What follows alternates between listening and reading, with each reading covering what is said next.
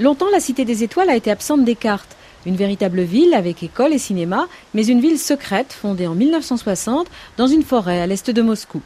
Après la chute de l'Union soviétique, la Cité des Étoiles s'est ouverte au monde. Aujourd'hui, elle abrite 7000 habitants, n'est plus gérée par l'armée et on peut la visiter sous certaines conditions.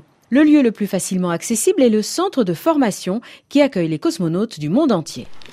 Avec Alex Zakharov, nous entrons dans la première station spatiale qui s'appelait Mir, ce qui signifie en russe la paix et le monde.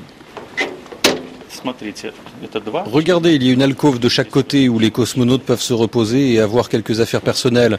Ils ont aussi un miroir et un siège amovible pour s'asseoir et regarder la Terre par le hublot. Donc ils dorment debout. Pour les terriens, c'est debout, mais comme dans l'espace, cette notion n'existe pas, ils dorment comme ils peuvent. Comme repère, le plafond est de couleur claire et le plancher est sombre. La table n'est pas ordinaire, elle a des fours intégrés pour réchauffer les petits pains. Les miettes, ce sont les ennemis. Donc il y a une grille avec un aspirateur que les cosmonautes appellent le mangeur de miettes. Dans l'espace, la nourriture peut être en boîte, en tube ou séchée. Je vous montre. Alors ça, c'est de la nourriture? Les produits ont un emballage spécial avec une ouverture par laquelle on rajoute de l'eau. Le produit lyophilisé gonfle et il devient plus ou moins mangeable.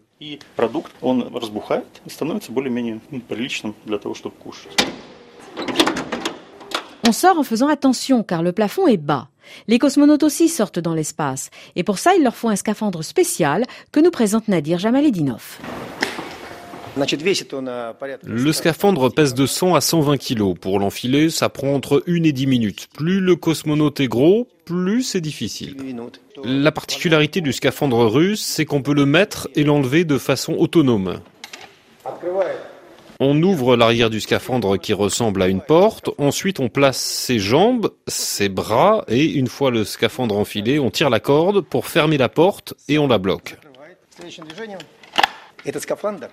Ce scaphandre permet aux cosmonautes de travailler dans l'espace jusqu'à 10 heures. Il a une réserve d'oxygène, des accumulateurs, une station de radio et, c'est très important, il y a un réfrigérateur qui assure le rafraîchissement des cosmonautes dans l'espace. Et sur la visière du casque, une couche d'or pulvérisée qui protège le cosmonaute des rayons du soleil.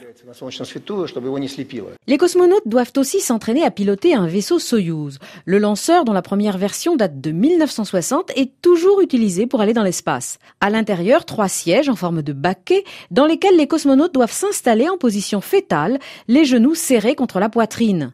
Ainsi, ils supportent mieux les effets de l'accélération. Pour apprendre à supporter cette accélération, le centre possède une centrifugeuse. Vladimir Kirchanov. Voilà la cabine de la centrifugeuse. Le cosmonaute s'installe dans ce fauteuil. Il tient à la main ce bouton poussoir qu'il doit serrer pendant le test. Quand la centrifugeuse tourne, si l'homme perd connaissance à cause de l'accélération, sa main se détend et il relâche le bouton.